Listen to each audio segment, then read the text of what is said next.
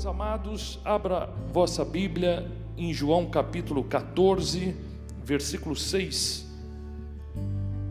João capítulo 14, versículo 6. Esse é um tema bastante complexo na sua fundamentação histórica. Então eu vou intercambializar palavras, versículos e com esse conteúdo histórico, até para nós estarmos fundamentados na palavra de Deus, né? Para que é, o pensamento ele, ele não voe e não fuja dos fundamentos bíblicos. Então é muito importante isso, né? E nós contextualizarmos esse tema neste momento contemporâneo que nós estamos vivendo. Então é muito importante essa contextualização da Bíblia e, e, e é importante enfatizar também que nesse processo de contextualização nós não relativizamos a palavra de Deus. Então muitas pessoas imaginam que para que nós contemporizemos a palavra, né, este processo de contemporização ele é, faz com que nós tenhamos que alterar ou atualizar a Bíblia, absolutamente. A Bíblia é inerrante, infalível, 100% selo e repositório da verdade. Então não existe atualização da Bíblia. Malaquias 3:6 Deus diz que ele não muda. Eu, o Senhor, não mudo. Então ele é imutável. Aliás, é um dos atributos divinos de Deus, a imutabilidade. Então, glória a Deus. A Bíblia é atualíssima, atualíssima. Então, meus amados, João capítulo 14, versículo 6. Diz assim a palavra de Deus: Disse-lhe Jesus: Eu sou o caminho e a verdade e a vida. Ninguém vem ao Pai senão por mim. Eu sou o caminho, não um dos caminhos, não um caminho. Eu sou o caminho, a verdade, não uma das verdades, a verdade e a vida. Ninguém vem ao Pai senão por mim. Só Jesus é o caminho que nos leva a Deus. E eu, em algum momento aqui da explanação, estarei falando sobre o ecumenismo. O ecumenismo, que é essa pluralidade religiosa, onde dizem que todos os caminhos levam a Deus, todas as religiões levam a Deus, só Jesus leva a Deus. Então, para iniciar essa explanação, eu quero trazer um exemplo bastante simples para a juventude entender, porque o difícil da teologia é você eliminar a tecnicidade para se fazer inteligível, né? e ainda mais a juventude que está iniciando nessa carreira acadêmica, né? nos estudos e etc. Então, eu tentarei né? é, é, é, ter essa fluidez aqui nesta noite, tirando a tecnicidade e fazendo me entender para os amados irmãos. Então eu vou dar um exemplo bastante simples, bastante simples. Quando você vai numa empresa, né, vai num comércio, comprovar que você pagou um determinado produto, você vai lá com o boleto pago. Se você for lá sem o boleto pago, você pode falar com o gerente, você pode falar com o atendente, pode chamar diretor, ele vai fazer a mesma pergunta: cadê o boleto pago? Se você não apresentar para ele o boleto pago, não tem jeito. Então, a primeira colocação é: por que, por que outra religião, outro caminho não leva a Deus. Por que só Jesus? E aqui eu já quero destacar que Jesus não é religião. Jesus não é religião. Jesus é o caminho, é a verdade. Todas as religiões, todas as religiões, não vão apresentar para Deus o seu boleto pago. pode chegar lá para Deus, falar, falar daqui, falar colar, etc., mas o seu boleto não está pago. O único que pagou o seu boleto foi Jesus. Na cruz do Calvário. Ele morreu por mim e por você. Então, para o Pai, ele apresenta o meu e o seu boleto pago. Budismo não apresenta seu boleto pago da sua dívida. Islamismo, idem. Espiritismo, idem. Mormonismo, idem. Testemunha de Jeová, idem. Não apresenta o boleto pago. O único que apresenta o meu e o seu boleto pago é Jesus. então já começa aqui. Já começa aqui o porquê Jesus é o único caminho, ele foi o único que morreu por nós. Verteu seu sangue na cruz, saiu do, do trono de glória, veio ser um como nós, morreu, foi crucificado, ressuscitou ao terceiro dia. E quando nós estivermos diante do Pai, Ele vai apresentar o nosso boleto. Quem pagou? Fui eu, Pai tetelestai, está consumado, totalmente paga a nossa dívida. Eu e você temos pecados, nós quebramos mandamentos diariamente, mas Jesus pagou na cruz do Calvário. Ele levou ali naquela fatídica cruz o meu e o seu pecado. Por isso que nós somos justificados. Em Gênesis 1, 27, diz a palavra de Deus e criou Deus o homem à sua imagem. A imagem de Deus o criou. Macho e fêmea os criou. Então aqui está o primeiro embasamento bíblico da ideologia de gênero. Né? Primeiro embasamento bíblico para rechaçar a ideologia de gênero. Né? Não traz um embasamento para a ideologia de gênero, é um embasamento para rechaçar, para destruir a ideologia de gênero. E criou Deus o homem à sua imagem, a imagem de Deus o criou, macho e fêmea o criou. O que significa a imagem de Deus? A imagem de Deus está atrelada à moral do homem, à imortalidade do homem. Nós somos seres morais imortais e exercemos governo. Detalhe importante: o que é ser um ser moral? Ser um ser moral é você ter a capacidade, a capacidade de saber o que é certo e o que é errado. Ou seja, está incrustado na criação essa capacidade de saber o que é certo e o que é errado. Nós já nascemos com a possibilidade de optarmos por coisas corretas e por optarmos por coisas incorretas. Isso é ser moral. Segundo aspecto da imagem de Deus, nós somos seres morais e imortais, ou seja, nós não somos finitos espiritualmente falando nós somos finitos materialmente, fisicamente, mas uma vez mortos, nós daremos conta de tudo que fizermos aqui em vida, daremos conta em juízo diante de Deus. Hebreus 9, 27 diz que ao homem está ordenado morrer uma só vez, vindo depois o juízo. Então, não há como fugir desse juízo de Deus. É a mesma coisa, os obreiros, eles devem satisfação para o pastor Alberto, né? Chega no final do mês, vai ter que dar o relatório para ele, os dirigentes de igreja. Tá certo, pastor Alberto? E da mesma forma somos nós.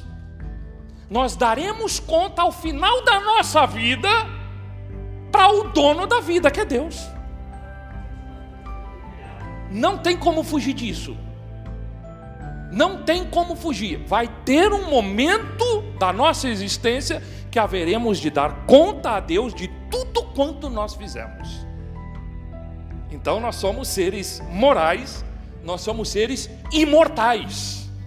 Terceiro aspecto, e esse terceiro aspecto que eu gostaria de chamar muito atenção, onde eu vou discorrer toda a, a, a fala aqui em cima desse terceiro aspecto de imagem. O terceiro aspecto de imagem é: Deus nos deu a capacidade de exercer governo. E eu gostaria de substituir essa palavra governo para exercer autoridade.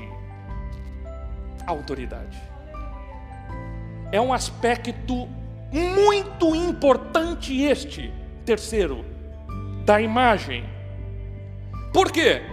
Satanás, ele quer destituir as autoridades, seja no seu âmbito físico, seja no âmbito filosófico, teológico e psicológico. Satanás quer destituir as autoridades. E para destituir a autoridade, ele tem que destituir hierarquias. Uma vez que não existe hierarquia no pensamento de Satanás, né, o homem ele não se submete à hierarquia máxima que é Deus. Então essa é a estratégia. Quando Satanás elimina ideologicamente, filosoficamente a hierarquia, ele elimina também a nossa obrigatoriedade de sermos submissos a Deus.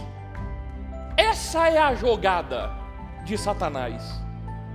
Então, a ideologia de gênero, ela está completamente atrelada a essa destruição da autoridade e da hierarquia, ou das autoridades e hierarquias instituídas por Deus. E o que é semelhança? Então, o homem foi criado à imagem e à semelhança. E o que é semelhança? Semelhança, nós temos razão, intelecto. Nós somos um ser volitivo, somos seres volitivos. O que é ser um ser volitivo? É aquele ser que tem vontade própria. Nós temos livre arbítrio. Aqui já rechaça falsas teologias como o calvinismo. Se Deus determina tudo na nossa vida, então nós não temos livre-arbítrio. Está tudo determinado por Deus. Se está tudo determinado, uns já foram escolhidos para ir para o céu e outros para o inferno. Não, na, negativo. Nós somos seres volitivos. Temos livre-arbítrio. E ora, atrelado ao nosso livre-arbítrio está também as responsabilidades atreladas a esse aspecto volitivo. O que você fizer, você vai colher. O que você plantar, você vai colher. Nós colhemos o que plantamos. Terceiro aspecto da semelhança. Então, primeiro é razão, temos intelecto, somos inteligentes. Segundo, volição, temos vontade livre-arbítrio. Terceiro aspecto, nós somos seres emotivos. Sorrimos, nos iramos, né? Nos alegramos, ficamos enraivecidos, chateados, né? amamos. Então somos seres emotivos. Somos a imagem e semelhança de Deus. Então Deus é um ser moral, Deus é um ser imortal e além de mortal, ele é eterno, porque eterno é quem não tem início e nem fim. Nós não somos eternos porque nós temos início, nós somos imortais. Imortal é quem tem início e quem não tem fim. Deus não é imortal, ele é além de imortal, ele é eterno, não tem início e nem fim. Deus é um ser que exerce governo, ele está no topo da pirâmide da autoridade do governo de todas as nações, de todos os seres criados. Ninguém manda em Deus, ninguém impede o agir de Deus, operando ele, quem impedirá? E se você veio aqui nesta noite precisando de uma porta aberta, Deus, ele tem esse poder para abrir uma porta. Operando ele, ninguém pode impedir. Glória a Deus. Então veja, nós fomos feitos à imagem e semelhança de Deus. Toda ideologia, toda ideologia que contraria esses aspectos de imagem e semelhança não são de Deus. Não tem parte com Deus. Eu vou dar um exemplo. Vou dar um exemplo. Alguém pode dizer assim, algum aluno, olha, pastor, meu professor disse que nós viemos do Big Bang. Se você for um estudioso das leis que Deus criou, veja, não precisa nem você crer em Deus, é só você estudar as leis que Deus criou, você rebate essas falácias. Existe a chamada lei da biogênesis. O que é a lei da biogênesis? Vida produz vida, então matéria não pode produzir vida. Se algum professor seu está dizendo que nós viemos da matéria, ele está contra a lei da biogênese. Pede para ele voltar pra, a estudar. Interessante isso. As próprias leis que Deus criou corroboram com a palavra dele. Por isso que a Bíblia é atual. Pastor, mas eu ouvi lá na minha escola a respeito da teoria da evolução. E lá diz que nós viemos do macaco, na teoria da evolução. Estuda um pouco de biologia, e pela própria biologia, não estou nem falando de religião, estou nem falando de Bíblia, pela própria lei da biologia, 1865, a lei de Mendel, ela diz que não existe transferência de mapa genético. Então a própria lei está derrubando essas teorias. A própria lei. É só você estudar a respeito do que Deus criou que você vai chegar na Bíblia. Porque as leis vieram de Deus. Matemática, português, biologia, física, Todas as leis foram Deus que criou. Então, como a, tanto que a teoria nunca virou lei, porque é uma teoria. A própria lei de Mendel derrubou a teoria do evolucionismo. Não há transferência de mapa genético. Isaías 5, 20 diz: Ai dos que ao mal chamam bem e ao bem mal. Quando você relativiza as verdades absolutas da palavra de Deus, você está fazendo o que diz em Isaías 5:20. Ai dos que ao mal chamam bem e ao bem mal. O que isso significa? Inversão de valores. Hoje nós estamos vendo os valores invertidos em todos os âmbitos da existência. Os valores invertidos em todos os os âmbitos da existência. Agora, com essa breve introdução, vocês vão agora entender a respeito da ideologia de gênero no seu aspecto histórico-filosófico. Seu aspecto histórico-filosófico. Para eu fazer essa introdução histórica filosófica, eu tenho que remeter à Idade Média. Após o período da patrística, após a morte do último apóstolo que foi João, inicia o período da patrística, que é o período dos pais da igreja. Foram aqueles discípulos dos apóstolos que deram continuidade à palavra de Deus, né? a toda é, é, liturgia cristã, a todo o cristianismo. A patrística ela vai de 100 depois de Cristo a 500 depois de Cristo. E neste período de cerca de 500 anos, nós vemos um início, um início do cristianismo cheio de perseguição em relação ao Império Romano no tocante, né, a vilipêndio das vidas de muitos cristãos que eram colocados nas arenas, eram martirizados, seus bens eram confiscados, não é? Então, os primeiros 200 anos, 300 anos do cristianismo foi um período de muita perseguição.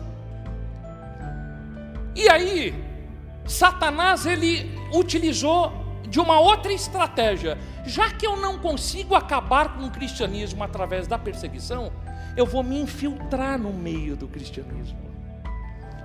Então, o Império Romano, ele se infiltrou na igreja através de Constantino. Então, o imperador Constantino, cerca de 312, ele inicia é, é, essa aliança Estado e igreja.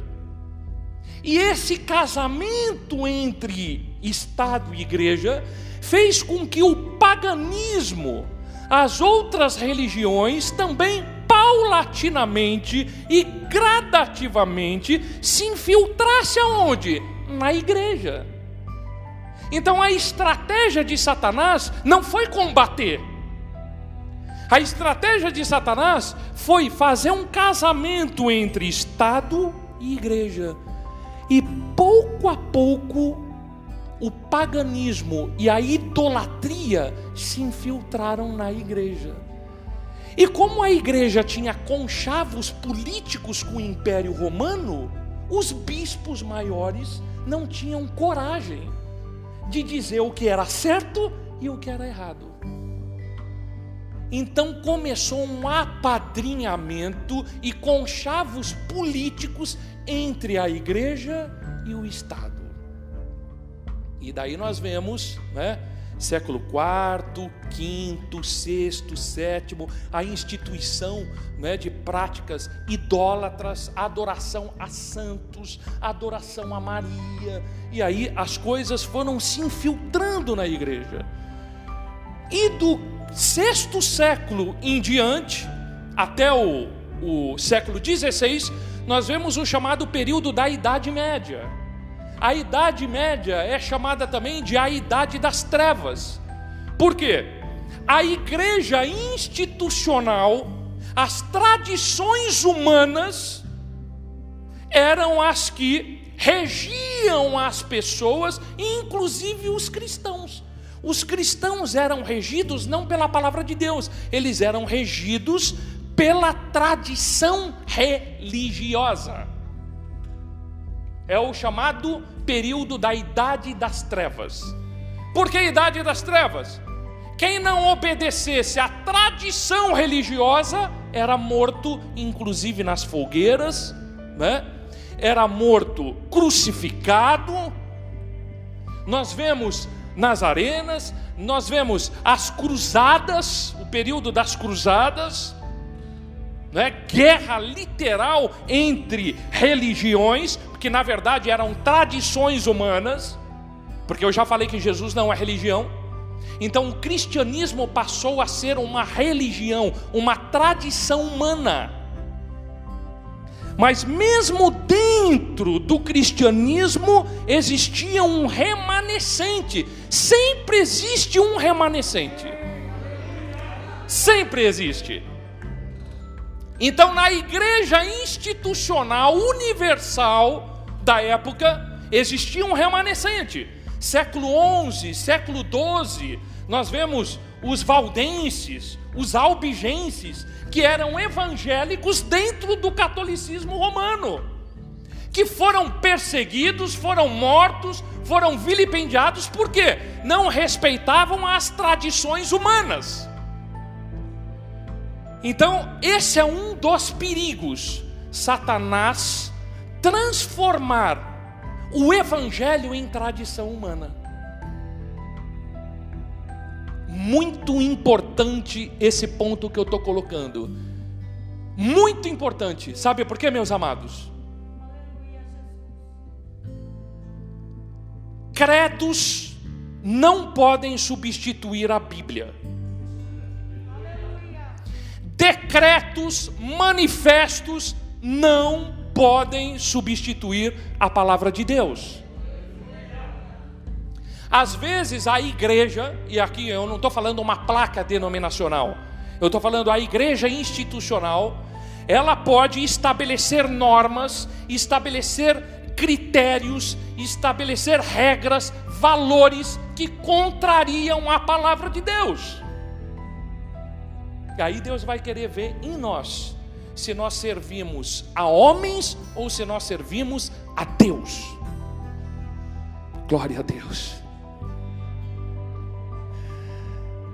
A coisa não é fácil, meus amados, quando o pastor Alberto falou a respeito é, deste evento, eu tinha outros compromissos, até expliquei para o pastor Alberto de alguns compromissos, mas eu falei para ele, pastor Alberto, esse tema é tão importante que eu vou deixar todos os meus compromissos de lado e eu vou trazer a palavra na igreja. Que Deus abençoe o pastor Alberto, a liderança, vocês que estão aqui nesta noite, porque esse tema é muito importante, muito importante. Então, se passaram mil anos do chamado período das trevas. Período das trevas. A igreja institucional por tradição humana, fugindo, fugindo das verdades absolutas da palavra de Deus, colocando a tradição em pé de igualdade com a palavra. A palavra de Deus está acima de todas as coisas. Sabiam que a palavra de Deus está acima até da criação? Jesus disse: Passarão céus e terra, mas as minhas palavras não vão de passar. Isso daqui que eu estou falando é tão sério, meus amados, por quê? Satanás, sabe qual é a estratégia de Satanás? Fazer transparecer para nós que as palavras não valem nada. Hoje nós estamos vendo a Constituição sendo rasgada no nosso país são as palavras que estão sendo mal interpretadas. São as leis que estão sendo mal interpretadas. Satanás quer dar a aparência de que as palavras não têm valor. Sabe o que Jesus disse para os seus discípulos, para os, para os fariseus, para a sua plateia? Vocês vão ser julgados pelas suas palavras. Pelas palavras pelo que você fala, pelo que você lê e entende, pela deturpação daquilo que você está lendo, vai ser julgado pelas palavras. Pastor, me dê uma base bíblica disso que você está falando. A palavra tem mais importância? Tem mais importância. Deus colocou o seu caráter através de dez mandamentos. Palavra. Dez mandamentos. Deus escreveu os dez mandamentos em duas tábuas de pedra. Quando Moisés quebrou as duas tábuas, Moisés, na verdade, ele desprezou as palavras escritas por Deus. Tanto que nas outras duas tábuas, Deus falou: agora você vai lavrar, para você saber o valor das palavras. Eu não vou escrever, agora é você que vai engastar as tábuas e escrever minhas palavras nela é o valor que Deus dá para a sua palavra. O pecado de Adão e Eva foi na interpretação da palavra. Satanás disse: não, Deus não falou isso. Eva cai na tentação por causa da interpretação do que Deus falou. Deus disse para Adão, Adão repassou para Eva, ou em algum momento Deus pode ter falado tanto para Adão quanto para Eva, né? Mas fato é que, como Satanás não conseguiria enganar o homem, ele foi para Eva. Narrativa, não, não é bem assim. A ideologia de gênero também não é bem assim. Não é bem assim. Então, depois do período de mil anos, 600, 500 depois de Cristo a 1500, nós temos a Reforma Protestante, em 31 de outubro de 1517. Martinho Lutero, ele realiza a Reforma Protestante, que é o que? Retornar às Escrituras. Aquele distanciamento durante mil anos daqueles que professavam o cristianismo, Martinho Lutero ele disse: Olha, nós temos que voltar para a Bíblia. Essa foi a reforma protestante. Retorno à palavra de Deus, retorno às Escrituras. Depois Deus levanta outros reformadores, Zwinglio, Calvino, né? Jacob Arminius, John Wesley no século XVIII, George Whitfield, Jonathan Edwards, né? tantos homens de Deus. Só que veja, no meio deste período de reforma protestante, Satanás vem com outra estratégia: o iluminismo, o materialismo, o racionalismo, que pega um período de 1650 a 1780. Então, neste período de 1650 a 1780, nós temos o chamado período iluminista, racionalista, materialista. E aí nós vemos alguns precursores dessas ideologias: David Hume, Voltaire. Temos também John Locke, Immanuel Kant, que em 1781 escreveu um livro chamado A Crítica da Razão Pura. Esse livro de 1781, chamado A Crítica da Razão Pura, Kant, ele está estabelecendo que não existe certo e errado.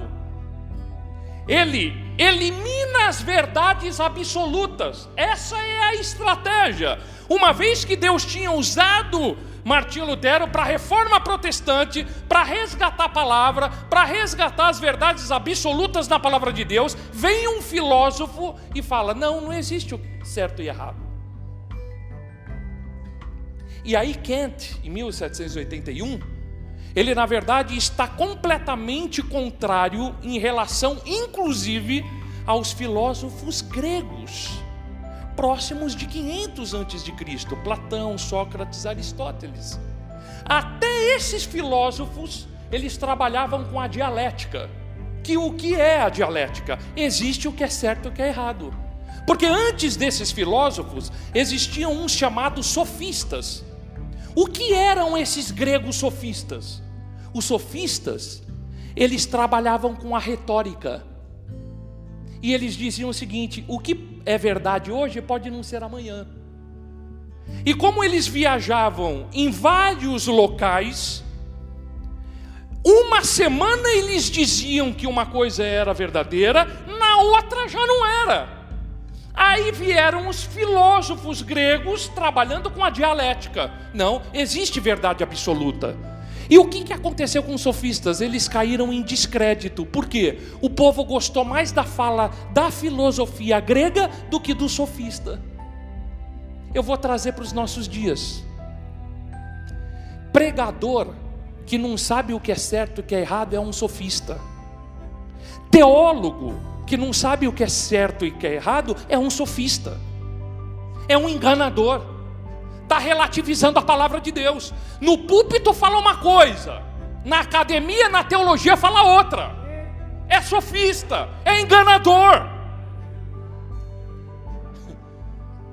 E aí veja bem, com o crescimento da filosofia, porque os sofistas, sofistas caíram em, em, descrédito, porque é, é, todo mundo ouvia eles, hum, eu não sei o que, se ele está falando é verdadeiro, semana que vem ele vem trazendo uma outra coisa, então eles caíram em descrédito, né? porque não, eles relativizavam todas as coisas, e aí nós vemos o crescimento, o crescimento da chamada disciplina heurística, vem de eurisco, que é encontrar. Encontrar as verdades absolutas. Então a heurística está atrelada a isso, a encontrar verdades absolutas. Nós precisamos encontrar verdades absolutas. E nós já temos, nós cristãos, nós já temos essa verdade absoluta. Mas outras pessoas precisam ouvir de nós quais são as nossas verdades absolutas e tem que sentir firmeza na nossa vida. Jesus disse: Conhecereis a verdade, a verdade vos libertará. Se o Filho vos libertar, verdadeiramente sereis livres. Como que você consegue? Como que você consegue fazer uma pessoa te ouvir? Olha, Jesus fez na minha vida, Ele me libertou. Isso é verdade absoluta. Eu era viciado na cocaína, Jesus me libertou. Eu era viciado na prostituição, Jesus me libertou. Eu era viciado no álcool, Jesus me libertou. Cada qual vai contar o seu testemunho de vida. E nenhuma religião consegue libertar o homem de vícios. Nenhuma religião consegue libertar o homem de pecado. Só Jesus. Glória a Deus. Então, meus amados, tem uma historinha bastante interessante que eu quero contar aqui para os jovens, né? Pegando esse exemplo dos sofistas e dos filósofos, certo e errado, verdade absoluta e a relativização das coisas, nós temos é, duas palavras para vocês entenderem depois lá na frente ideologia de gênero. A ideologia de gênero ela trafega por uma palavra chamada moralismo. Qual que é a diferença de moralidade e moralismo? Existe muita diferença. Moralidade é aquilo que está incrustado na criação, imutável. Deus criou macho e fêmea, a genética comprova, isso é moralidade. O que é moralismo? É o que o homem e a sociedade estabelece como certo e errado. Isso é moralismo. O moralismo, então, ele é desenvolvido pela sociedade, estabelecendo os padrões e os parâmetros do certo e do errado. Então, o moralismo pode dizer algo que está na Bíblia que é certo, o moralismo pode dizer que é errado, porque o moralismo é criado por homens. E aí, na mitologia grega, existe uma história, existe uma história de um personagem chamado Procustes. Esse personagem, Procustes, ele era um bandido na mitologia grega e ele era dono de uma casa de campo. E nessa casa de campo existia uma cama de ferro lá. Todos os viajantes que passavam naquela casa de campo, ele oferecia aquela cama de ferro para eles dormirem.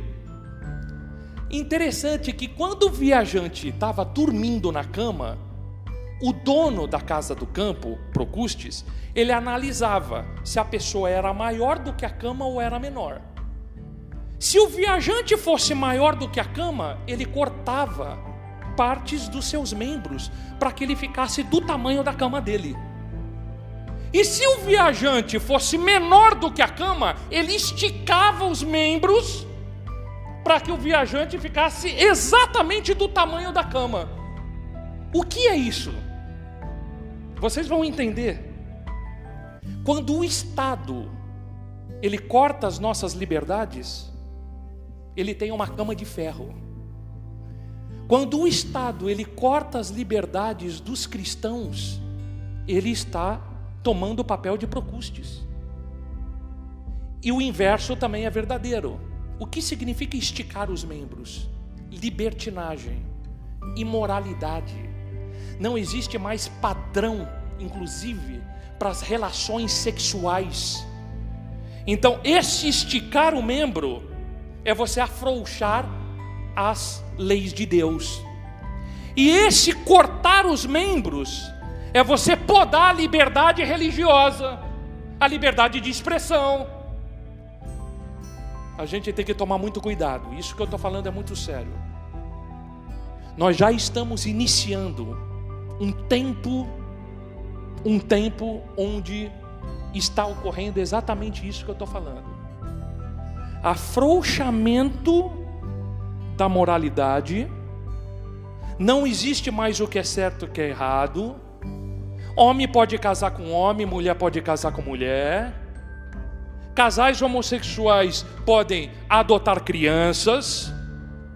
Nós vemos a publicidade do Burger King colocando criança defendendo ideologia de gênero, casamento de homem com homem, mulher com mulher. Já estamos vivendo esse momento. Agora, o que seria então a ideologia? Fazendo uma relação entre moralidade e moralismo. Ideologia é um conjunto de ideias que se propõe a orientar comportamentos, a maneira de pensar e a maneira de agir. Então, o que é ideologia de gênero? É um conjunto de ideias que propõe a orientar comportamentos da sociedade. Como que a sociedade deve pensar e como a sociedade deve agir. A marca do anticristo vai ser um 666 na testa e na mão. Ideologia é um conjunto de ideias que propõe a influenciar comportamentos da sociedade, a maneira de pensar, 666 na testa. A maneira de agir, 666 na mão. Pouco importa o que é o sinal. Vocês estão entendendo? Tem muita gente discutindo o que vai ser o sinal. Mas uma ideologia de gênero, ela é o prelúdio da marca da besta. Porque ela está querendo influenciar o seu comportamento, como você deve pensar e como você deve agir. Se você está pensando conforme a ideologia de gênero, você colocou a marca do anticristo na testa. Se você está agindo conforme a ideologia de gênero, você colocou a marca do anticristo na mão. Vocês estão entendendo como a coisa é séria? O diabo quer roubar a nossa mente, ele quer roubar a nossa capacidade de agir. E se ele rouba a sua mente, você vai agir exatamente conforme você pensa. Porque a boca fala daquilo que o coração está cheio. Você vai exteriorizar exatamente o que Satanás quer.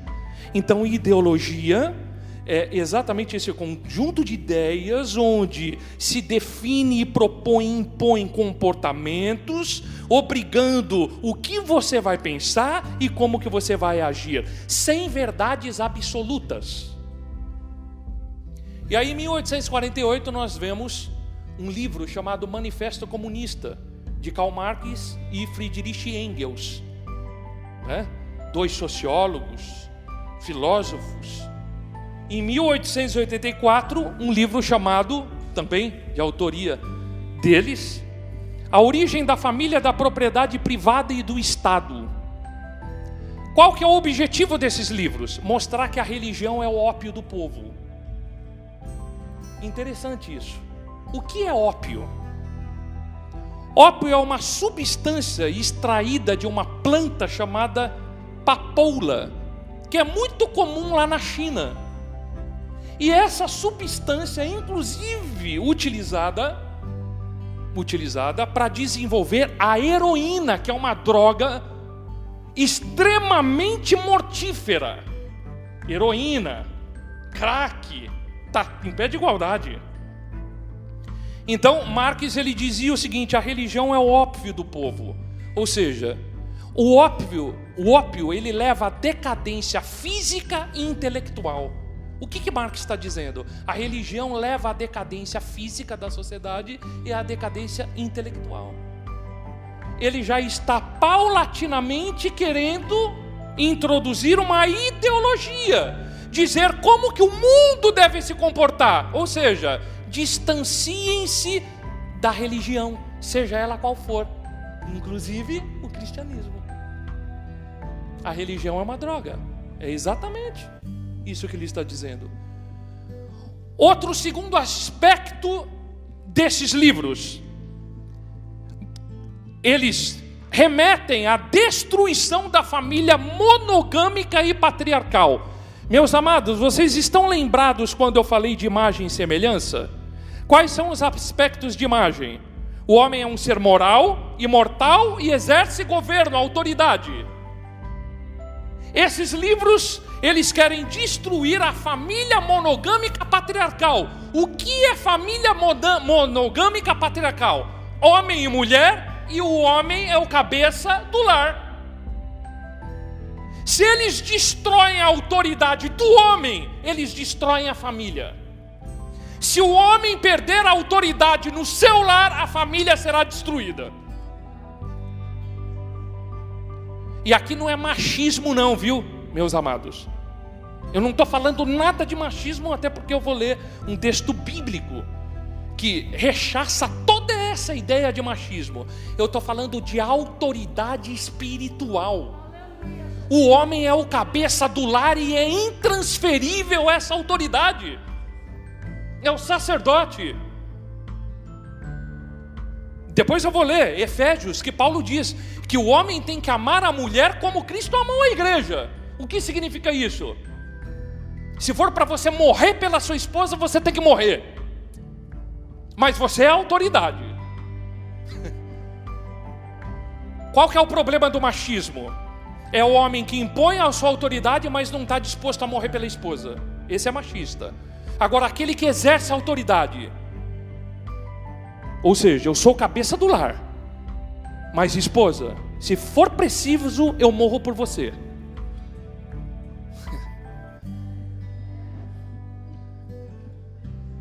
Coisa muito séria isso, meus amados, muito séria. Então, quando a ideologia de gênero, ela diz que a família é um sistema opressor, a família é um sistema opressor, porque essa ideologia que nasce, né, com sua maior efervescência no século XIX, 1848, 1884, depois ela ganha corpo. Depois ela ganha corpo. Então, na lógica revolucionária marxista, é preciso enfraquecer toda a esfera de autoridade. Nós somos imagem de Deus. Imagem é o que? Moral, imortal e autoridade. A lógica marxista revolucionária é enfraquecer o que? Autoridade. Autoridade de pastor, tem gente que não respeita mais pastor autoridade de professor é aluno batendo em professor. autoridade dos governos é gente xingando o presidente da república nas redes sociais. Irmãos, eu estou mostrando para vocês aqui como que essa lógica a gente está vendo hoje no nosso mundo contemporâneo. É a estratégia de Satanás querendo destruir o que? A autoridade. E começou lá no Éden. Não, Deus não disse isso não, destruindo a autoridade de quem? De Adão. Era para primeiro Eva ir lá para Adão e falar: olha, Satanás falou para comer o fruto. Ela destruiu a autoridade de Adão porque ela não, ela não pediu a opinião do seu esposo. E quebrando a autoridade do cabeça do lar, quebrou a autoridade de Deus e introduziu o pecado na humanidade. Quebra do quê? quebra da autoridade.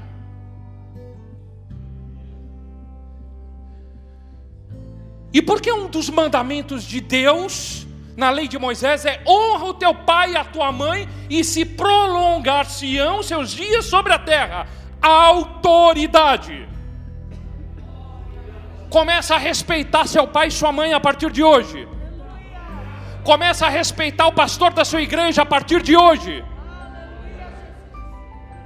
começa a respeitar a autoridade do homem como cabeça do lar. Pastor, agora eu vou entrar num tema polêmico. Existe pastoreio feminino? Não existe pastoreio feminino.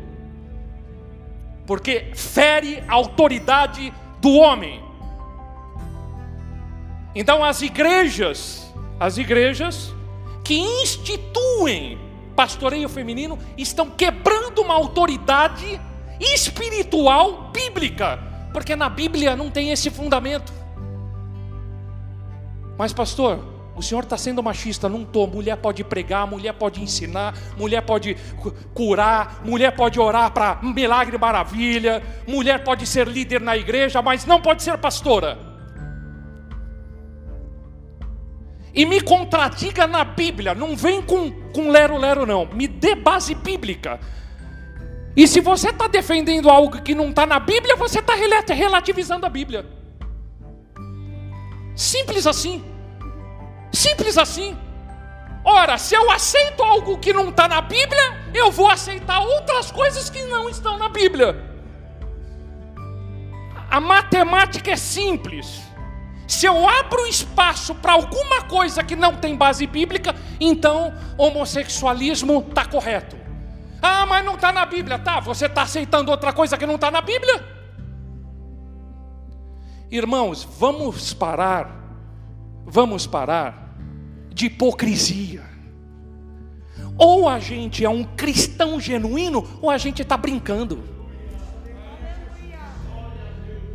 Mas, pastor, mas tem igreja que tem. Tá bom, é uso e costume, não é doutrina. A pessoa, ela às vezes peca pelo pecado da ignorância. Como ignorantemente as pessoas caíram nesse erro, claro que muita coisa Deus vai passar por cima, porque é pelo pecado de ignorância. Mas eu estou falando doutrinariamente. Então veja como o Satanás ele está entrando na igreja. O que, que é ideologia de gênero? É a guerra entre sexo. Ah, por que a mulher não pode ser pastora? Olha a ideologia de gênero entrando na igreja. Competitividade entre sexos, ideologia de gênero é isso. Vocês estão entendendo? Como que Satanás ele entra na igreja, colocando competitividade entre gêneros para funções eclesiásticas. Estão brincando com Deus. A coisa é séria, meus amigos. Pode ter gente que vai assistir esse vídeo, nunca mais vai convidar o pastor Ernesto para pregar em outros lugares, né? Não é fácil. É, é um preço grande a gente falar e pregar a verdade. É um preço grande. É um preço grande, né, pastor Roberto? E eu vou dizer uma coisa: Pastor Antônio Gilberto, a maior autoridade teológica do Brasil das Assembleias de Deus, ele está falando exatamente isso que eu estou falando. E para alguém contradizer Antônio Gilberto, vai comparar o seu currículo com Antônio Gilberto, não dá nem graça, filho. Não dá nem graça. Então hoje a gente está vendo, né? É, é, é muita novidade, muita novidade nas igrejas, é, é, utilizando a igreja como uma brincadeira. E agora eu vou dizer uma coisa muito séria, meus amados. Vocês sabiam que até lares podem ser destruídos quando a autoridade do homem é vilipendiada? Quando o homem ele vê que perdeu a autoridade dentro do lar dele, eu não estou justificando adultério aqui, pelo amor de Deus. Eu não estou justificando adultério. Mas o que diz a palavra de Deus? A mulher sábia edifica o lar. Abre brecha dentro do seu lar para você ver o que vai acontecer. E a brecha começa tirando a autoridade do esposo. Não estou justificando o pecado. Não há justificativa. Mas a palavra de Deus diz: a mulher sábia edifica o lar. Fecha as brechas, irmã. Fecha as brechas no seu lar. Fecha as brechas. Não tira a autoridade do marido, não. Eu não estou falando quando ele erra, tá? Quando ele erra, exatamente, né? Leva o caso para o pastor, violência dentro do lar, tem toda uma questão de separação pedagógica, não é isso? Né? Eu não estou dizendo isso. Mas eu estou falando aqui questões muito sérias, muito importantes, que é uma estratégia da ideologia de gênero para colocar a guerra entre sexos dentro da igreja. E eu vou dar um dado muito importante aqui para vocês, meus amados. Muito importante. Em 1930, um comunista chamado Antônio Gramsci, ele disse o seguinte: não combata a religião, porque de 1840 até 1930, qual que era a estratégia dos marxistas? Combater a religião, não adiantou. O que, que ele falou? Ele disse o seguinte: não combata a religião, entra dentro dela e transforme a religião numa caixa de ressonância das suas próprias propostas. Qual que é a estratégia hoje? pastores marxistas, teólogos marxistas, diretores de faculdades marxistas, porque a estratégia é se infiltra na religião, E aí esses debates começam na escola bíblica dominical, nas faculdades teológicas, num livrinho de teologia. Guerra entre sexo. Então, quando se discute teologicamente a respeito de pastoreio feminino, você já está falando o que o Antônio Gramsci está sugerindo. Entra dentro da religião e transforme ela numa caixa de ressonância das minhas propostas. De Satanás, né? Das minhas propostas. E aí vem em 1949 Simone de Beauvoir. E aí nasce a ideologia de gênero num livro publicado chamado O Segundo Sexo. Então, Simone de Beauvoir, uma marxista feminista, ela entra com a chamada ideologia de gênero. Papéis de homens e mulheres foram socialmente construídos. Nós precisamos desconstruir papel de homem e mulher. Vocês estão entendendo onde que está batendo em cima da autoridade lá da imagem? O homem é imagem.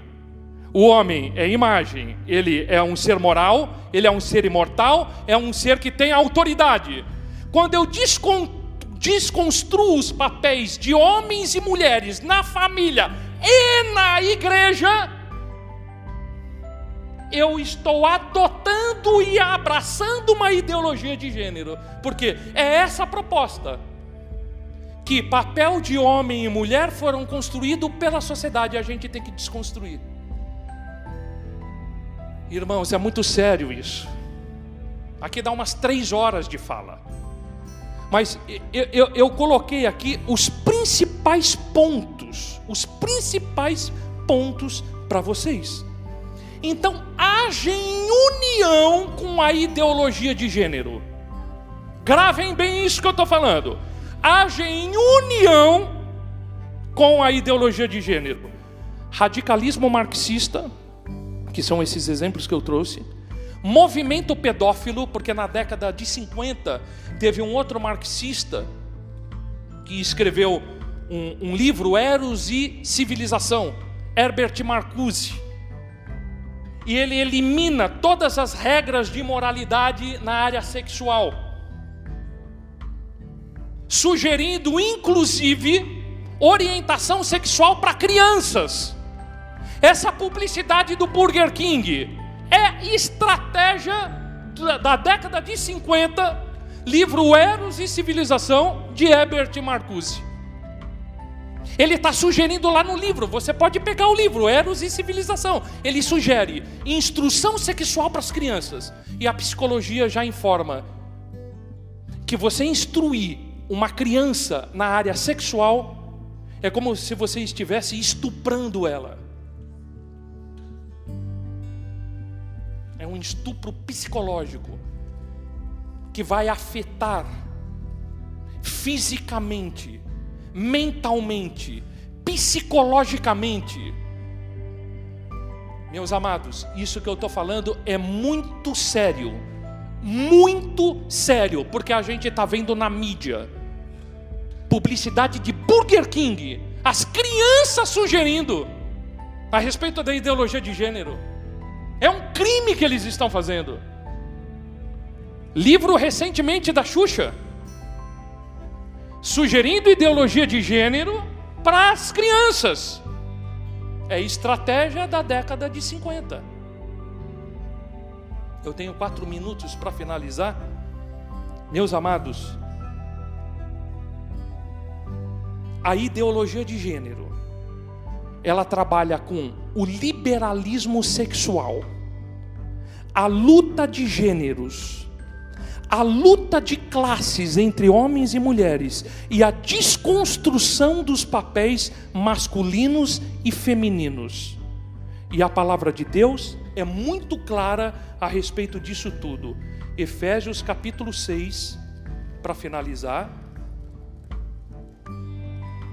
Efésios capítulo 6, versículos 1 a 4. Vós, filhos, sede obedientes a vossos pais no Senhor porque isto é justo. Honra teu pai e a tua mãe, que é o primeiro mandamento com promessa, para que te vá bem e vivas muito tempo sobre a terra. E vós, pais, não provoqueis a ir a vossos filhos, mas criai-os na doutrina e admoestação do Senhor. Efésios 5, 22 a 25. Vós, mulheres, sujeitai-vos a vosso marido como ao Senhor. Arranca essa página da Bíblia aqui. Porque o marido é a cabeça da mulher como também Cristo é a cabeça da igreja, sendo ele próprio o Salvador do corpo. De sorte que, assim como a igreja está sujeita a Cristo, assim também as mulheres sejam em tudo sujeitas a seu marido. Agora, olha a parte do homem aqui, tá? Vós, maridos, amai vossa mulher, como também Cristo amou a igreja e a si mesmo se entregou por ela. Cadê o machismo de apóstolo Paulo? Porque hoje o que se fala em muitas faculdades teológicas, em muitos púlpitos, é?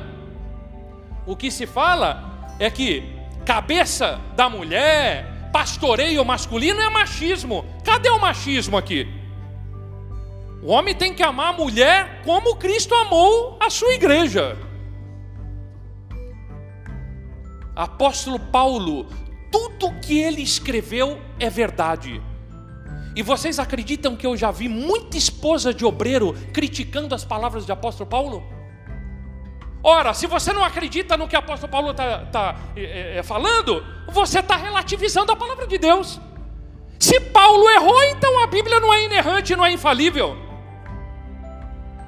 Meus amados, é muito sério isso que eu estou falando. É muito sério. Ah, eu não concordo com Paulo, então, filha, analisa o seu cristianismo, se converte de novo, porque tudo que Paulo escreveu foi inspirado pelo Espírito Santo.